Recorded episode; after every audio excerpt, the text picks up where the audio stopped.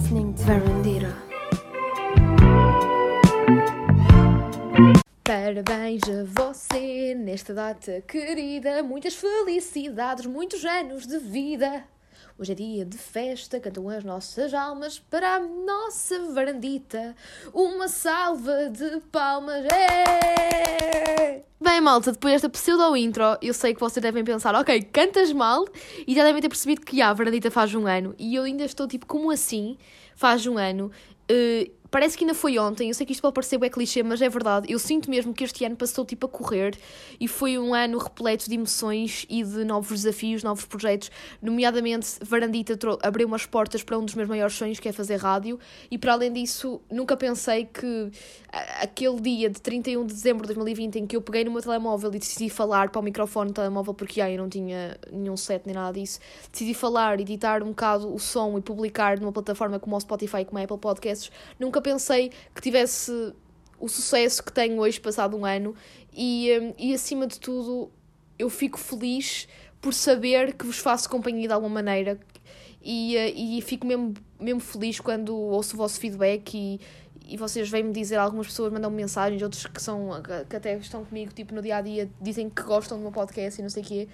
E mesmo aqueles que não gostam tanto, também, quando dão críticas construtivas, também agradeço sempre. E eu nunca pensei que no espaço de um ano eh, fizesse pusesse em prática algo que tanto queria, que era, que era mesmo, imaginem, comunicar, mas dar, eh, passar a minha palavra para um, um, núcleo mais vasto de pessoas, não sendo só o meu núcleo de amigos, passar para vocês, pessoa, para todos os varanditas que estão aqui a ouvir isto, né? E que muitos de vocês eu não vos conheço, mas não importa um dia conhecer. Mas para dizer que no espaço de um ano muito, a minha vida mudou melhorou e mudou e grande parte foi também graças a este podcast e eu sinto-me mesmo muito grata grata a vocês por fazerem por estarem aqui deste lado e, um, e ouvirem sempre os episódios todos os sábados quando chega ao sábado eu fico sempre motivada porque vou publicar um podcast novo um podcast novo vou publicar um episódio novo e, um, e foi esta foi a rotina dos meus sábados uh, durante um ano e espero que durante mais anos isto continue a acontecer um, e uh, eu fico mesmo feliz. E eu estou assim um bocado nostálgica, estão a ver? Porque ainda me lembro perfeitamente do ano passado, há um ano atrás, no dia 31 de dezembro do ano passado, eu estava até com a minha irmã e estarmos. Eu estava tipo. Eu queria bué, chegar mais longe. Eu, pronto, foi agora. Pronto, a, história do meu podcast, eu, eu acho eu já disse isso no início, nos primeiros episódios de Varandita. Mas porquê é que eu decidi criar uh, este podcast? Porque imaginem, eu sempre fui uma pessoa que adorei comunicar e não sei o quê, e enquanto cheguei à universidade, apercebi-me que muita malta que eu conheci, uh, houve muitas pessoas que ainda hoje em dia são meus amigos que me disseram: Maria, tu devias, tu falas bem, tu devias se calhar investir nisso, porque é que não crias um canal de YouTube ou porque é que não crias um podcast que seja só teu? E eu, por acaso, já desde o secundário, queria, queria uh, gostava de criar um podcast, só que na altura, sabem que no secundário uma pessoa, não sei, tipo, eu ainda não, senti que ainda não tinha a maturidade suficiente para criar um podcast naquela altura, estão a ver? E também sentia que também o ambiente em que estava inserida não era tão propício para criar e para ter esta liberdade. E, um, e agora que estou na, no, no ensino superior, decidi, epá, tipo, o cares, vou, vou tentar. Então, ano passado disse, vou publicar o primeiro episódio. Isto pode ser o maior fail de sempre, mas pelo menos arrisquei. E quem arrisca não petisca. E se nós realmente temos um sonho ou temos um objetivo, devemos concretizar. E esta coisa de, de, de levar a minha palavra, chegar a, levar a minha palavra a mais pessoas, que chega a mais pessoas, era uma coisa que eu queria já desde miúda, desde miúda que, que tenho muito hábito de falar sozinha e não sei o quê. Até a minha mãe às vezes dizia, Marita, estás sempre a falar para as paredes. Um, e pronto, dizer sempre gostei de falar e de comunicar. E, uh, e nunca pensei que através de Verandita realmente cons conseguisse. O objetivo que eu queria está ser alcançado ao ponto que hoje em dia estou a fazer uma coisa que realmente gosto e que era um dos, um dos meus sonhos e que ainda e torna-se uma concretização de um sonho que é fazer rádio, que é uma coisa que eu, que eu amo e tenho a agradecer muito à Rádio Clube da Feira, que é a rádio onde estou inserida todos os sábados, e principalmente ao meu, ao meu colega e amigo Miro, que, que divide comigo toda a emissão uh, aos sábados à tarde na Rádio Clube da Feira. E, um, e pronto, é uma. É uma epá, não sei explicar, foi um ano incrível, cheio de momentos. E, e fazendo este balanço de 2021 e o balanço de um, de um ano de podcast, que por acaso é, é, super, é, super, é super engraçado o facto de eu ter publicado um, um, o primeiro episódio de um podcast no último dia do ano de 2020.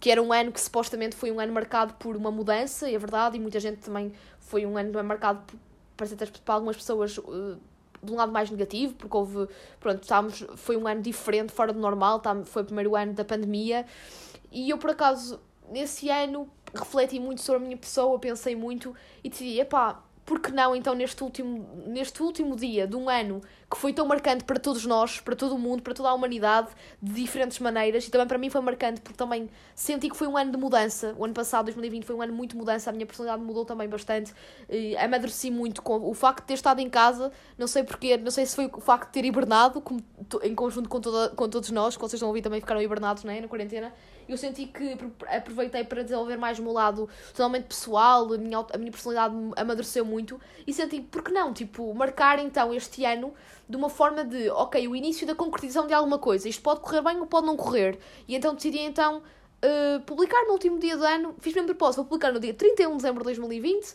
e se isto correr bem, foi o um marco. Nunca me esqueço que foi no último dia do ano de 2020 que publiquei este, este primeiro episódio de um podcast que poderá ser um futuro ou não.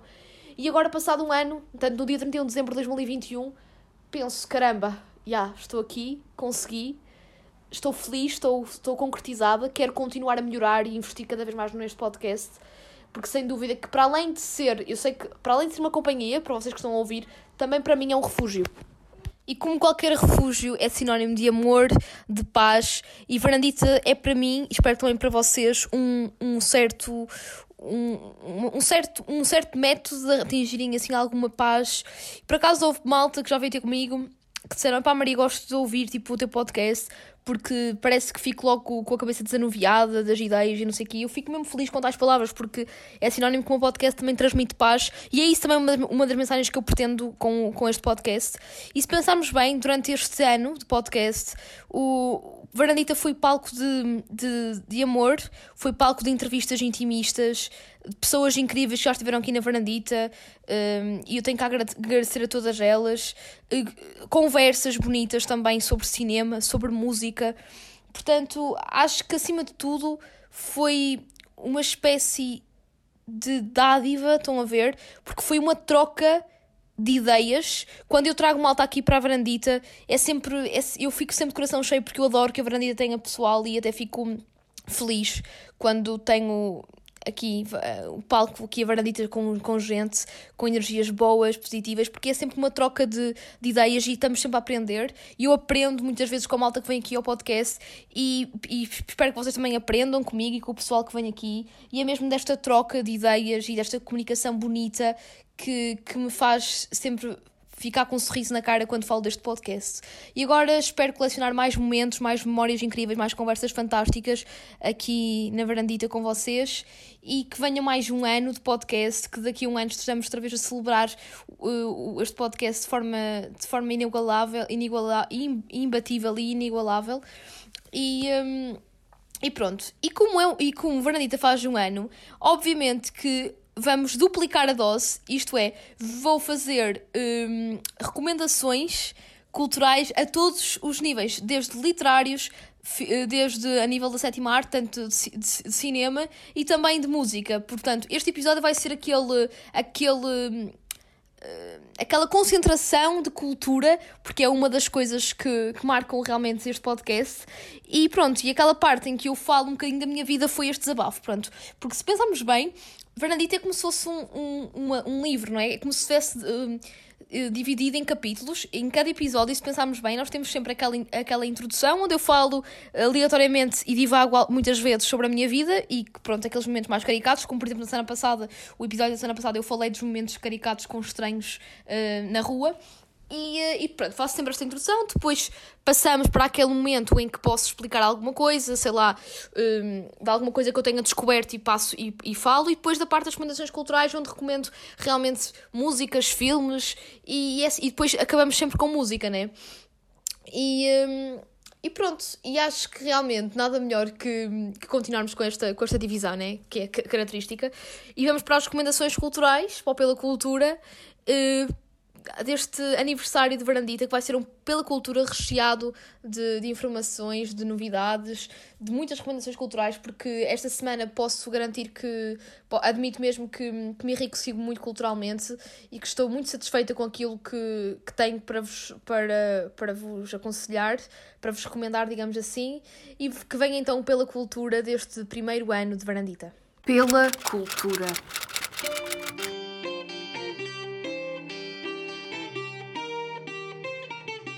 Malta. Então, pela cultura desta semana, vamos começar por os livros, porque sinto que, apesar de tudo, eu não, não apesar de recomendar, não costumo recomendar assim tantas vezes quando, quando pretendia, assim, eh, livros, porque também não leio assim tanto. No verão recomendei imensos livros, porque na verdade no verão, eu até já até admiti isso no, num episódio em que falei com a minha irmã sobre recomendações literárias para o Natal, Uh, pronto, que eu, eu admiti que realmente no verão é quando leio mais que durante o resto do ano não costumo ler por causa, não tenho assim tanto tempo e gostava de, de começar a ter uma rotina literária mais coesa. E, e por acaso, uma das minhas resoluções de 2022 é mesmo começar a ter uma rotina literária. E então, apesar de ser uma das resoluções de 2022, eu agora, a partir do Natal, já comecei a pôr isso em prática.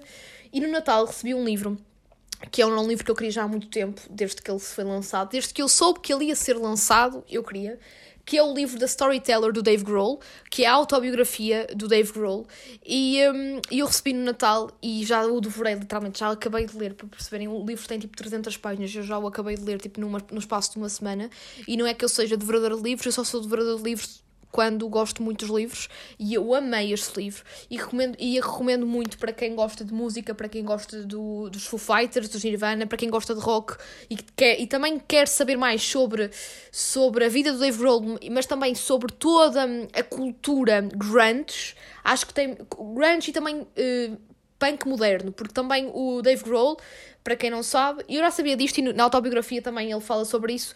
Ele antes de entrar no Nirvana, ele fez parte de uma banda uma banda de, de, de punk rock moderno, que era um Scream, e os Scream tiveram um impacto muito positivo na, na carreira do Dave Grohl, porque foi a primeira banda dele. Pronto, para quem não sabe, não foi os Nirvana a primeira banda do Dave Grohl. Os Nirvana, sim, foram uma banda que lhe deu a visibilidade e a fama que ele tem, aquele impacto mundial, mas foram, foi com os Scream, ele até diz no livro que os, os Scream foram aquela base que, que também o sustentou e também que lhe mostrou todos os valores. Foi o Scream que deram, que deu, que deram os valores ao Dave Grohl de, da vida na, da estrada, de ser músico. Todos os, aqueles, por exemplo, todas, um, a primeira vez, digamos assim, do Dave Grohl na, na estrada, a, a, também a primeira vez dele a lidar com problemas. Uh, mesmo a nível de banda, de porque assim, ter uma banda que dure muito tempo, ou ter uma banda é, é preciso também ter um, um certo, uma certa vibe, tens, ter um, tens que ter uma maneira de ser muito resiliente, porque por isso, é por isso que algumas bandas acabam muito rápido, porque se pensarmos bem, todos nós temos nosso temperamento e às vezes, eh, a nível numa, uma banda o que é que é? Uma banda é, geralmente é um grupo de amigos, né, que começam até muitos deles, até nos anos 90 era muito assim, numa garagem, numa garagem, né, começavam a, a tocar umas músicas, mas como era, como não era uma obrigação, era numa de descontra, no final das aulas, numa ou depois do trabalho, reuniam-se e tocavam umas músicas, para além de partilharem o, o que gostam, amor à música, né, também é uma, é uma, é uma partilha, porque estão com os amigos a desfilar. Agora, quando essas bandas ganham um impacto eh, assim bastante grande, começa a ser, deixa, deixa de ser uma banda de garagem e passa a ser uma banda mesmo profissional que já, que já requer responsabilidades. E às vezes essas responsabilidades também fazem com que aqueles teus amigos que são os elementos da banda comecem também a ser teus colegas, porque já têm ali um, uma parte profissional muito assente e também que pode haver há uma possibilidade muito grande de haver luta de egos, isto é, discussões. Por exemplo, tu queres, aquele queres aquele som, aquele teu colega ou baterista não gosta, uh, não sei o quê, e começa a haver ali discussões. E, e, se forem personalidades muito fortes e que não tenham capacidade de, de ceder, estão a ver, e de tentar ouvir o outro, muito, é, acabam por acabar. E é por isso que há muitas bandas que têm tipo um, um êxito qualquer um hit, né? E depois acabam, porque está, depois quando têm que levar aquilo ainda mais, mais profissional e, e, e alguma longevidade, acabam por não conseguir, porque está, há muitas uh, intrigas. E o, o que o Dave Roll diz no livro, e, e que faz sentido, é que realmente o Scream, apesar de não, não terem tido sucesso do Nirvana, ou né, não se compara, mas tiveram muito sucesso nos Estados Unidos um, e também uh, algum sucesso na Europa, nomeadamente na Alemanha, porque era na Alemanha, era na Alemanha e na Inglaterra que estava muito sediado o punk. Pronto, temos na Inglaterra que temos Sex Pistols e muitas bandas conhecidas que começaram com, com a cena do punk. Um, tens o punk britânico, mas o, o punk aqui Uh, também existia na, na Alemanha. E então os Scream tiveram assim algum impacto também europeu, então tinham que fazer turnés. Uh, também chegaram a fazer turnés para irem para foram também aos Países Baixos. Eh, para, para a Holanda, nomeadamente para Amsterdão, era Inglaterra e também era para a Alemanha.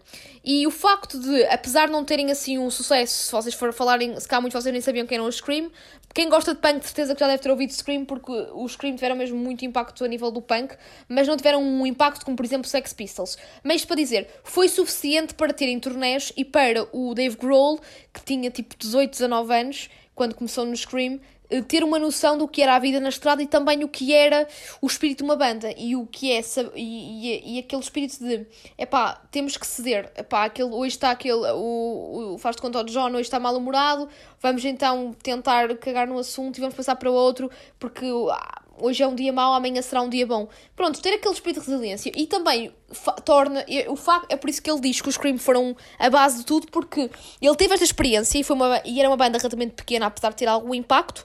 Teve a experiência, né? aprendeu muito com eles. Portanto, for, foi, foram os Scream que lhe deram aquela estrutura base. E depois os Nirvana foi o que fez com que ele começasse realmente a subir aquela escada para o topo da fama e a, melhorarem, a melhorar cada vez mais também as suas soft skills e as suas skills. E, e hoje em dia uh, o Dave Grohl é aclamado, acarinhado por muita gente, nomeadamente por mim. Ele, para mim, é, minha, é o meu.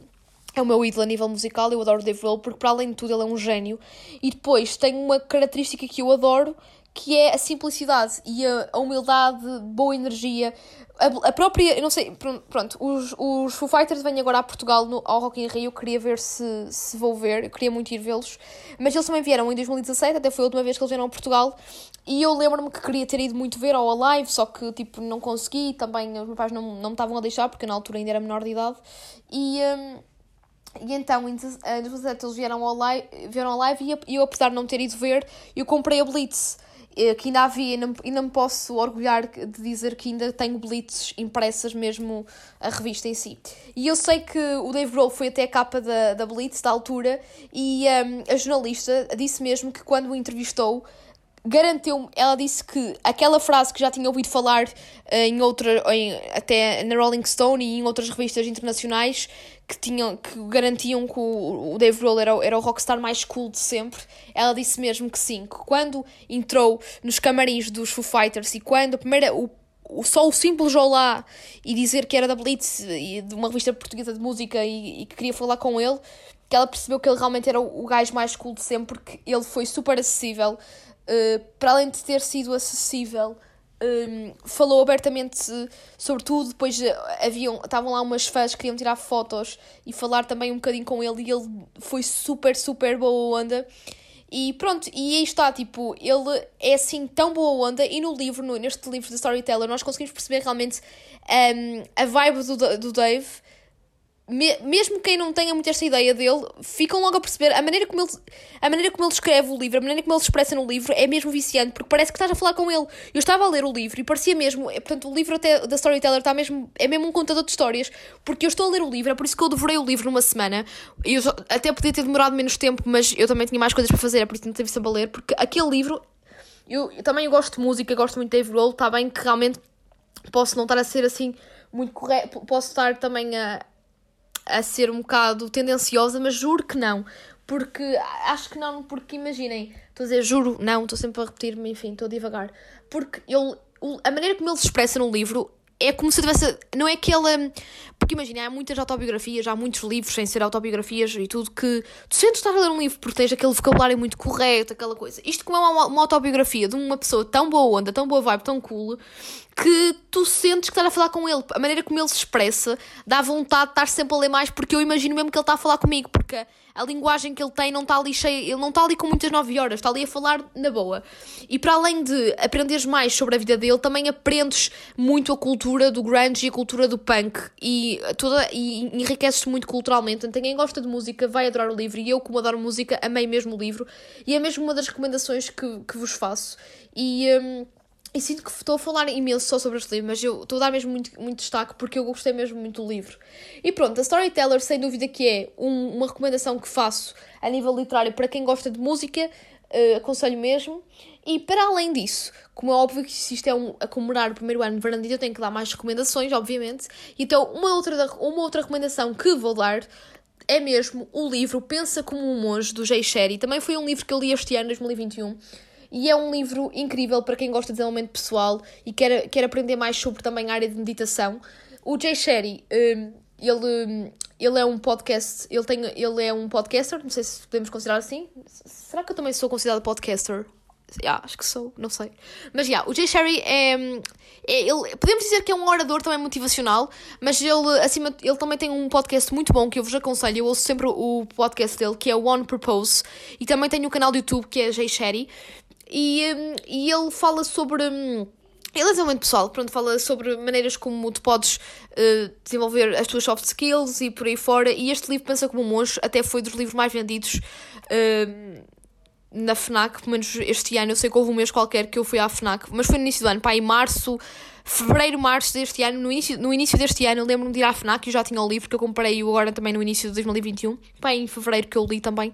Eu lembro-me de ir à altura à FNAC e estava tipo no top do livro, dos livros do mês mais vendidos da FNAC na altura, e eu sei que este livro foi muito vendido, e até se não me engano, não quero estar a dizer um erro, mas até tenho ideia que vai haver uma segunda edição.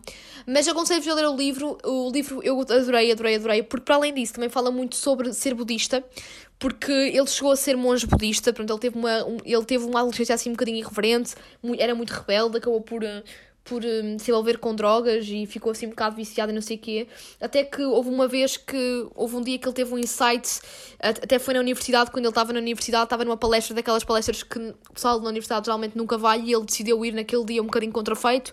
Um, e teve um insight, porque era sobre era um monge budista que estava ali a dar uma palestra, e ele começou a gostar da área mais espiritual, porque às vezes é muito isto, nós temos que ter aquele trigger para descobrirmos a nossa espiritualidade. E, e posso-vos dizer que o meu, o meu trigger para descobrir a minha espiritualidade e para, e para também melhorar foi mesmo agora em 2020. Quando eu estava a dizer agora no início do podcast que tive que 2020 foi muito importante para mim porque desenvolvi-me muito a nível pessoal e, e alcancei uma maturidade completamente diferente, foi também porque eu tive este trigger espiritual. Foi aí que eu comecei realmente a meditar todos os dias e a ter toda uma um estilo de vida completamente diferente e uma maneira de pensar e de encarar a vida também completamente diferente. E o Jay Sherry também estava com uma vida de excessos e na universidade, tipo, estava a assistir uma palestra de um monge budista e teve aquele trigger de ok, isto se calhar parece-me interessante, porque não explorar um bocadinho isto? E começou a devorar vários livros de momento pessoal, percebeu-se que era mesmo aquilo e decidiu mesmo largar tudo largar a sua vida toda em Londres, que ele vivia em Londres, e foi um, para a Índia e esteve, no, esteve no, num mosteiro, teve a fazer um retiro budista e muda completamente a sua maneira de ver a vida e também a sua vida, e agora é orador motivacional, mas imaginem, eu acho que ainda há muito uma ideia muito negativa sobre oradores motivacionais e não tem que haver, porque realmente há oradores motivacionais que são aqueles oradores da treta, estão a ver? Oradores da treta, porque eu estou aqui a falar brasileiro, porque eu, eu noto muito no TikTok e em Reels no Instagram que há muitos oradores, pseudo-oradores, que falam assim: você vai conseguir, visualize e materialize. Muito bem, tudo bem, visualize e materializa, materializa é um bom lema que até o Dave Grohl tem esse lema, porque não sei se vos disse, mas ele, visual, ele no livro, ele no próprio livro diz que acredita muito na lei da atração e que tudo aquilo, ele acredita que tudo aquilo que ele tem hoje em dia também foi ele, ele acredita que, atraiu, porque ele visualizou isso. Mas pronto, o Dave Grohl já passou a história, mas para dizer que há muito ainda um, um preconceito que o orador motivacional é só uma pessoa que quer ganhar dinheiro à custa de, de clichês e de frases pré-feitas e pré-fabricadas. Nada disso. Eu acho que realmente há pessoal assim, que agora há muitos oradores, pseudo-oradores motivacionais nas redes sociais, um, mas depois há aqueles que realmente têm estudos, têm fundamentos e que realmente são um alento ouvir aquilo. E acho que se, não, se nada for extremado, acho que é sempre bom. Há pessoal que se. que, se, que por exemplo. As pessoas assim mais de idade refugiam-se muito na, na, na espiritualidade, a sua espiritualidade refugiam-se muito na igreja, né? Ouvir o padre na homilia. Aqui a New Age, que eu, que eu considero que a, a nossa geração e onde, onde, onde eu estou também inserido, nós somos mais da New Age um, acreditamos mais, mas eu acredito mais na parte da espiritualidade, do universo, da, da lei da atração, um, dessas coisas, e obviamente com o alento que eu gosto de, as coisas que gosto de ouvir e de ler são mais ligadas a desenvolvimento pessoal.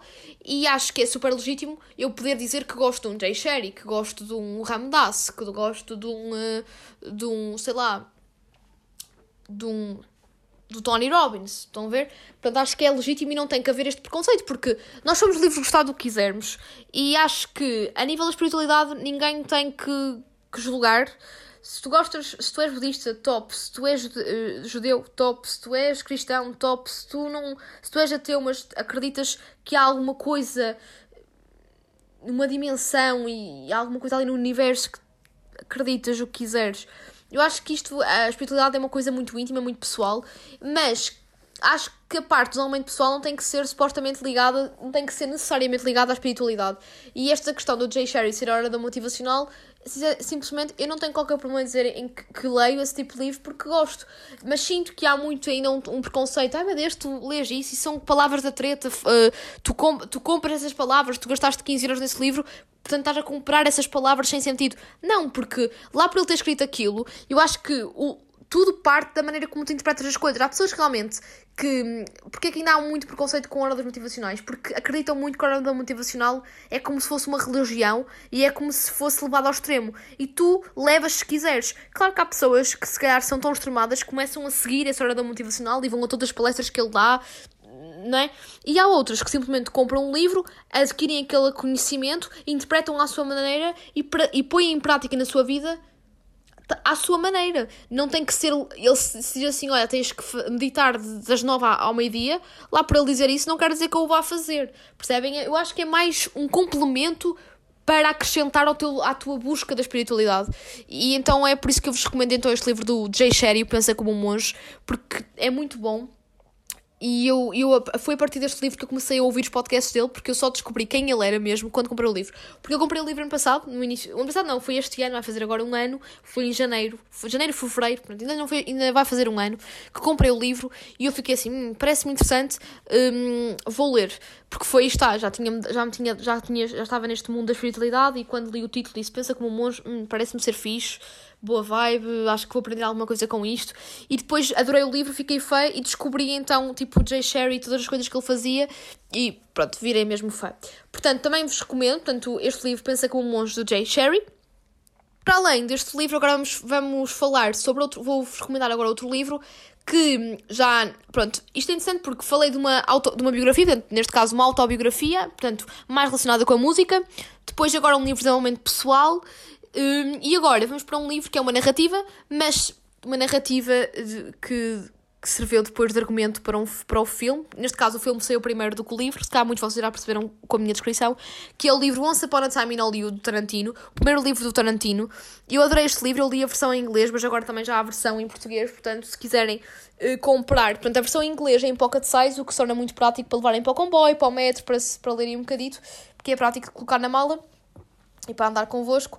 Uh, a versão em português traduzida, tipo, já é aquela dimensão normal, aquela. Uh, pronto, o tamanho normal de um livro. Um, e eu adorei, pronto, é, é a história do, do último filme do Tarantino, só que tem mais pormenores. E eu até já falei deste, deste livro que eu li no Algarve e eu até acho que falei num dos episódios do verão de Verandita.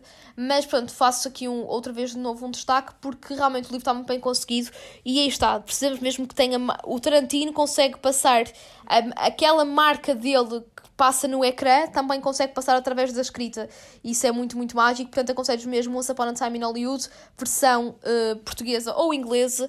Eu acho que a inglesa é mais enriquecedora porque é mesmo aquelas, aquelas expressões que o Tarantino utiliza no filme e aquelas expressões a Tarantino. Portanto, acho que se vocês conseguirem uh, e, terem, e terem a oportunidade de realmente ler a versão em inglês, acho que é uma experiência mais enriquecedora uh, do que a português. Mas a, portuguesa, a portuguesa também não deverá ser má, porque também não podem fugir muito à. A tradução não pode, a tradução não pode fugir muito à, à, à versão original.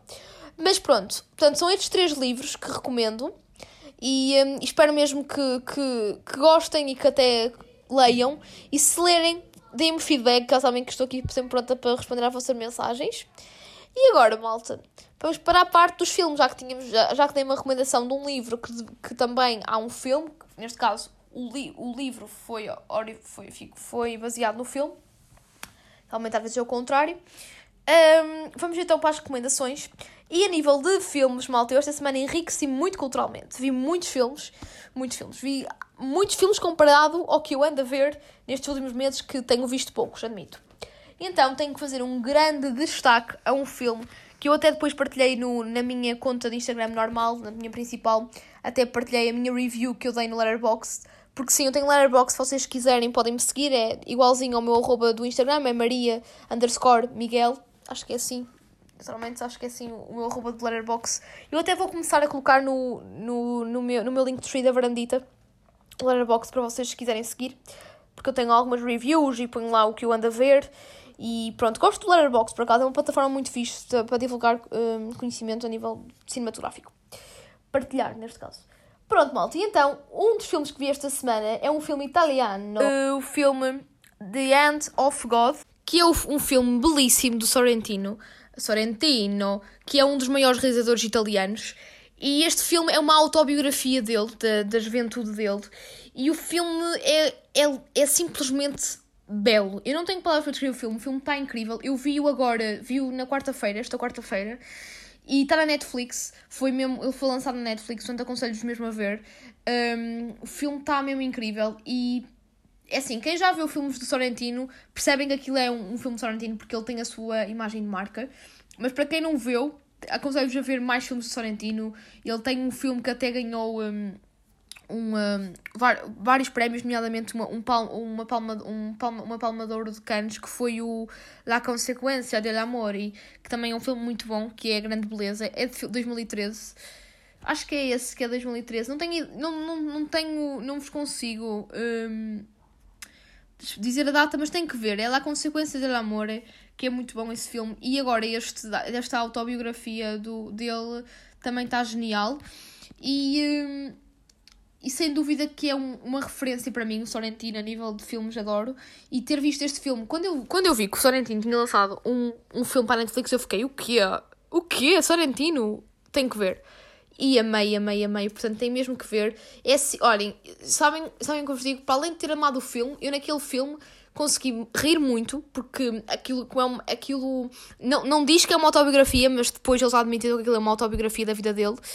Um, mas aquilo retrata a vida do Sorrentino em novo, que é o, na, no, no, no filme é o Fábio, Fabieto, e então, como aquilo uh, é a vida dele, é muito familiar, ainda por jovem, tens aquela, aquela, aquele clima de estares com a tua família, o, a, a cena com os irmãos, os tios, as tias, a família toda junta, há sempre aqueles momentos que agora é muito, muito típico desta época festiva de passar em ano e, e Natal, que é hum, que pronto, estamos, todos os familiares geralmente estão sempre juntos e há sempre aquele tio que está bêbado ou uma cena qualquer, ou uh, aquele, aquelas piadas de familiares e aquelas intrigas, há sempre piada e então no filme retrata muito isso. Então nós rimos bué uh, no filme, pelo menos eu rimo bastante, e depois também tens aquele momento mais triste, que não quero dar spoiler, que há um momento em que só te apetece chorar.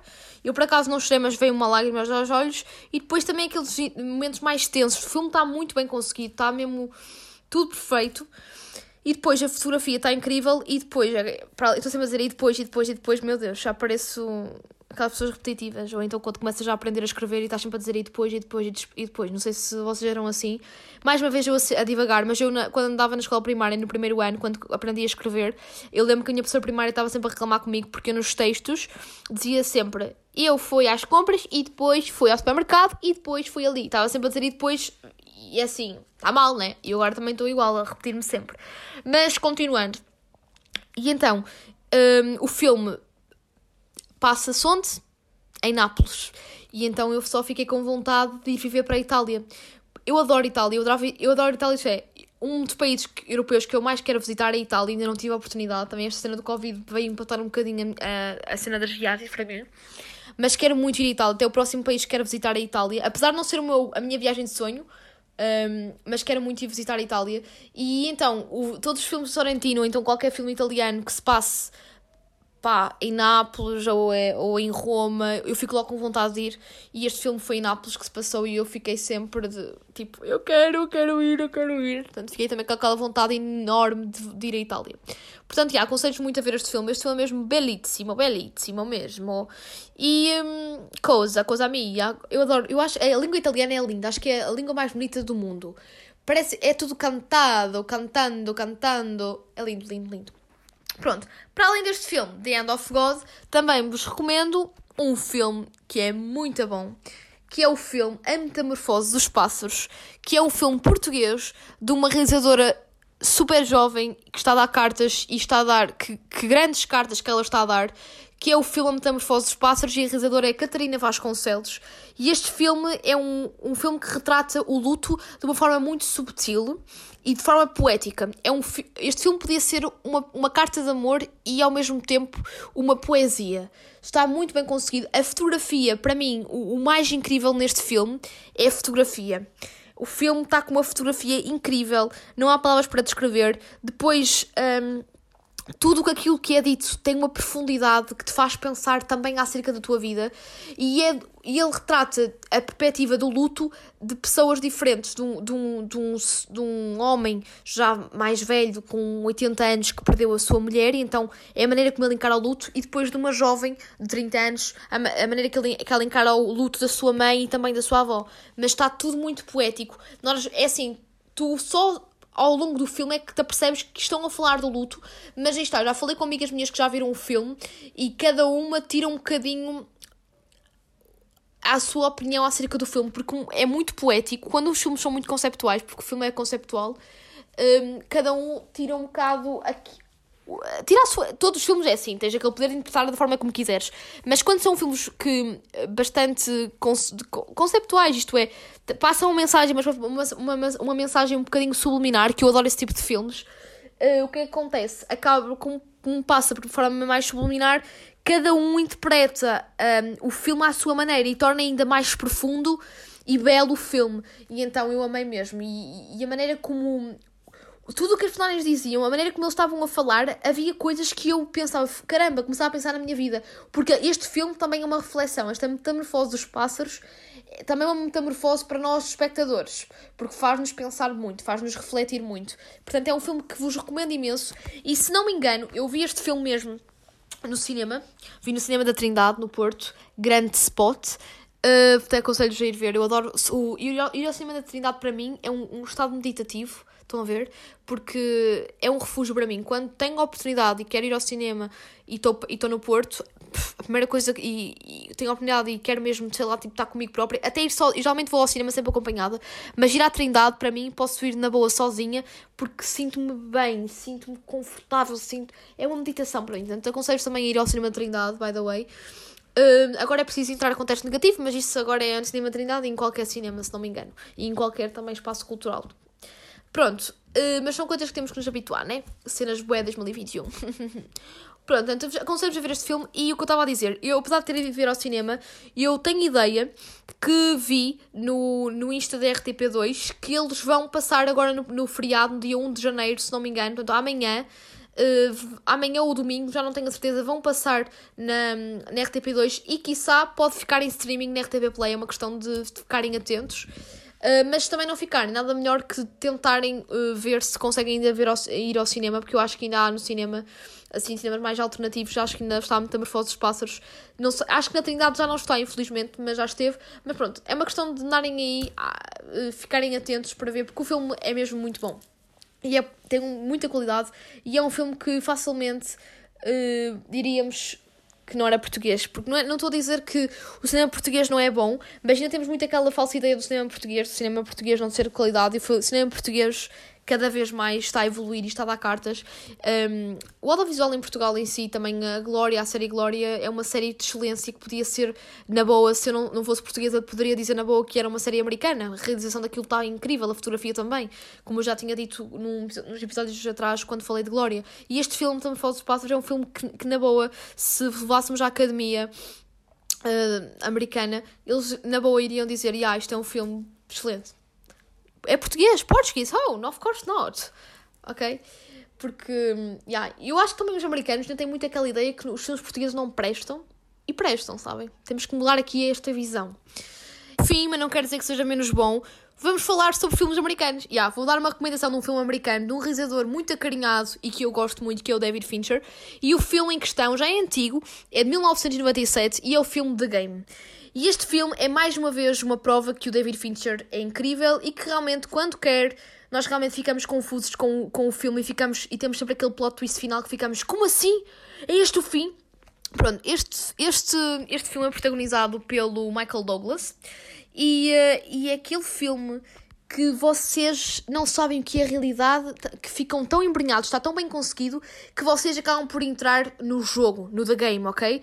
E, já, e, e perdem a noção, perdem o discernimento do que é real e o que não é, ok? E o filme está muito bem conseguido. É um, eu adorei este filme, até dos meus filmes favoritos, David Fincher. Já vi vários. E este filme está no mesmo patamar que o Fight Club, estão a ver? Só que este filme não é, não é tão mainstream, vá lá, não ficou tão conhecido como o Fight Club, mas também tem um final tão incrível como o Fight Club tem. Portanto, fãs de Fight Club vão adorar este filme. E quem ainda não viu Fight Club tem que ver Fight Club e The Game, obviamente.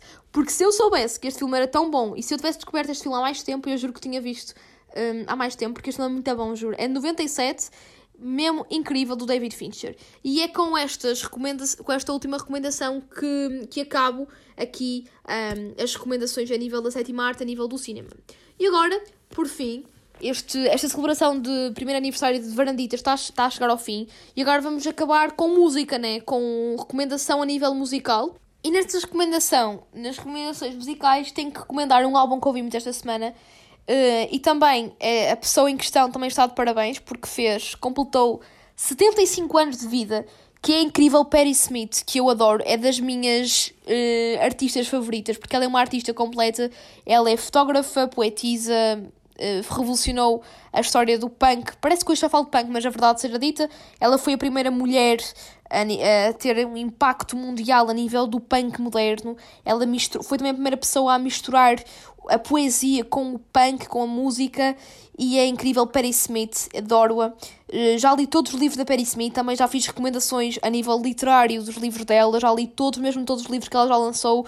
Tenho comigo, apenas, não quero dar aqui o flex, mas vou dar, whatever. E quando digo que não quero, na verdade estou a dar, mas não interessa, tenho que dizer. Já li o apenas miúdos, a miúdos, miúdos Parece aquelas pessoas que falam assim. Já pensaram se eu falasse um podcast todas assim? Isso é engraçado. Mas pronto, tenho apenas miúdos, Just Kids, que agora está a ficar bem famoso, que eu tenho visto muitas influências portuguesas a, a, publicitar esse livro. E eu fiquei, ok, miúda, eu já o li há mais tempo que tu. Yeah, porque já li esse livro em 2018. Mas whatever. Tenho apenas miúdos, tenho é, é, Mr. Train. Uh, tenho Devoção e tenho O Ano do Macaco, que foi o livro que li, é o último livro dela, lançou este ano e foi o livro que também li este verão porque eu tenho muita tradição de ler os livros da Perry Smith. Um, agora já não tenho mais nenhum, não, não sei que ela lança agora em 2022 um novo livro, mas por enquanto já li todos os livros dela. Mas tinha a tradição de ler sempre no Algarve, sempre, sempre li a Perry Smith no Algarve. E então a recomendação que tenho a, a dar é mesmo o Horses da Perry Smith, que é o primeiro álbum dela, uh, que também vai agora fazer anos, uh, vai fazer daqui a mais 50 anos, como assim? É verdade. Uh, ainda não fez, mas está quase. Acho que agora tem. Eu acho que o álbum tem para aí 48, se não me engano. E eu tenho o vinil do Horses, que para mim é dos meus vinis favoritos. Não só porque eu gosto da Perry Smith, mas também pela história que eu tenho quando comprei o vinil. Passo aqui a dizer: uh, eu comprei o vinil num, naquelas, feiri, naquelas feirinhas de vilharias. Um, ehm, e lembro perfeitamente que foi que estava pronto estava numa banca de vinis e, e, e tá, havia um senhor que tinha os vinis assim ao sol um bocado expostos e estavam todos os vinis a 5 euros. E eu, tipo, cheguei à beira dele e perguntei, tipo, quanto é que custava o vinil e ele disse que, estava a 5, mas que para mim fazia desconto e fazia 3,5 euros. E meio. Isto é, o homem queria ver-se livre dos vinis. Tipo, o homem não queria saber dos vinis porque aí está. O, primeiro, os vinis não devem estar ao sol. E se nós, até se formos a feirinhas de vilharias, nós conseguimos perceber que grande parte das bancas tem eh, guarda-sóis um, nos vinis para não apanhar sol, porque os vinis não devem. Nós temos. O vinil é um é um. Eu até digo que é um objeto de arte, porque nós temos que ter muito cuidado. Uma pessoa que, que tenha vinil tem que ter muito cuidado. Nós temos que. Eu até tenho líquidos e tudo para limpar o vinil, porque ganha muito pó. Não devemos deixar os vinis deitados, temos que colocá-los sempre na vertical, guardá-los na vertical. Pronto. E eu notei que este, o senhor que estava a vender, que estava nessa banca a vender discos, estava completamente a, a cagar-se, digamos assim, para os vinis, queria só mesmo ganhar dinheiro, porque ele tinha os vinis todos expostos, não tinha, isto é, não tinha qualquer tipo de proteção a nível. A, a banca dele nem sequer tinha guarda-sol, nem nenhum toldo, e estava a vender tudo a 5 euros e ele tinha vinis tipo. imensos vinis, estão a ver? E depois eu reparei que tinha o da Perry Smith Horses. e estava a 5 euros e eu depois, ele disse-me que para mim fazia 3 euros e meio, então eu comprei o Horses da Perry Smith a 3 euros e meio. Confesso, confesso quando quando foi para casa, eu estava durante o caminho estava a pensar assim, será que o vinil estava em muito mau estado a nível, a capa estava um bocadinho deteriorada, assim, toda amarelada já, mas eu pensei, não quero, o quero tipo, mesmo que isto esteja estragado, de certeza que deve estar avariado e tudo, tenho aqui esta, este pedacinho de arte com memórias, porque ele já deve ter vivido muito, quantas, quantas vezes é que ele já deve ter sido uma companhia para alguém outrora, há 40 e tal anos atrás. Portanto, eu, isto foi na viagem quando estava a ir para casa. E depois, quando cheguei a casa, tirei uh, o vinil e reparei que ele não estava assim muito riscado. Mesmo assim, tipo, estive a, tive a limpá-lo, estive uh, a tirar todas as poeiras e quando coloquei na nos giradiscos e apercebi-me que estava a funcionar perfeitamente. Eu fiquei só hiper mega feliz. E então, para mim, tipo, este, este vinil é dos meus favoritos, porque além de eu adorar e adorar Perry Smith, também lembro-me sempre desta história, estão a ver?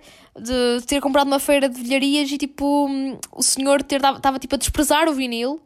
Um vinil que já deve ter tido, tem tantas memórias, porque um vinil em segunda ou terceira mão, ou qualquer objeto em segunda mão, tem, eu adoro, porque tem memórias para contar. Eu fico sempre a pensar, será que a pessoa que tinha isto, tipo, aproveitou isto? Será que ouviu isto quando estava num momento de glória também? Porque uma das músicas de Orsis é Glória. Portanto, yeah, whatever, estou a dispersar, mas a história do, deste, deste álbum em particular, na minha posse, em versão vinil, tem, é muito engraçado, é muito, muito particular. Portanto, sem dúvida que vos recomendo Perry Smith Horses. Ora, para acabar realmente este episódio especialíssimo do Varandita, confesso que, que tenho que me despedir com esta, tenho que referir estas duas bandas e vou-me despedir com uma música em particular mas eu, nos últimos tempos, tenho ouvido muito duas bandas australianas, porque eu adoro música australiana, nomeadamente todo o surf rock e surf punk que eles têm, tipo, tem bandas incríveis mesmo. E, e uma das, duas das bandas que eu tenho ouvido muito nos últimos tempos é mesmo os King Gizzard. King Gizzard and the Lizard Wizard. Adoro dizer este, este, o nome completo porque é um trava-línguas. E também tenho ouvido muito Parcels. Se calhar o Parcels estão mais familiarizados porque eles têm músicas mais conhecidas, por exemplo, Overnight, uh, I Know What Feel. E os, os King Gizzard, se calhar não são tão conhecidos, uh, se calhar muitos de vocês não conhecem, mas os King Gizzard são assim mais psicadélicos. Uh, mais aquele rock psicadélico, estão a ver? E uh, uma das músicas mais conhecidas deles é Work This Time, se cá também já podem ter ouvido ou não. Mas tinha mesmo que referir, portanto, tenho que ouvir uh, King Gizzard and the Lizard Wizard e também Parcels.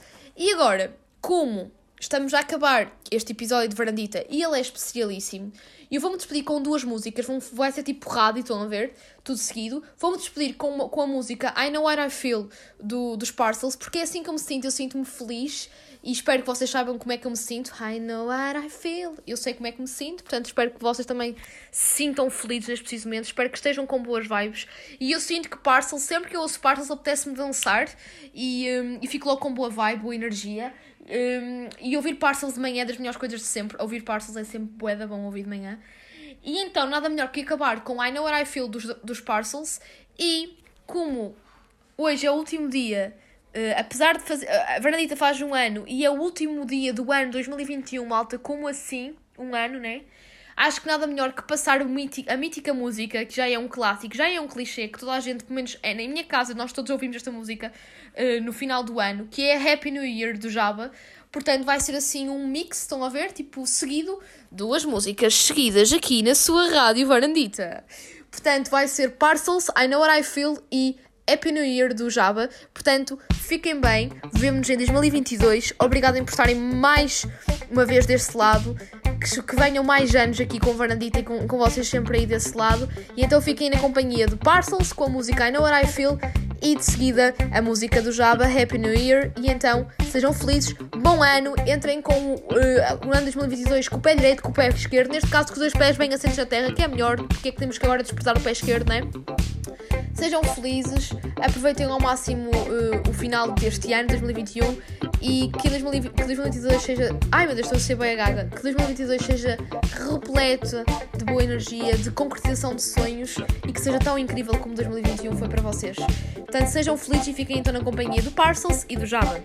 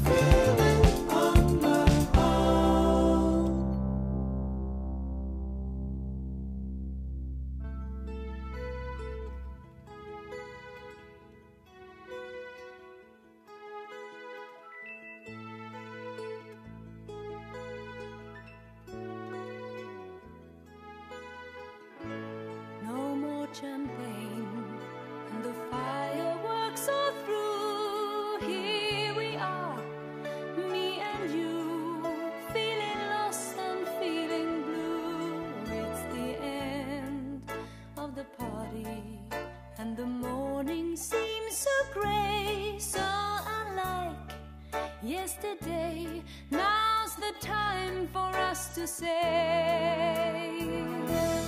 Happy New Year.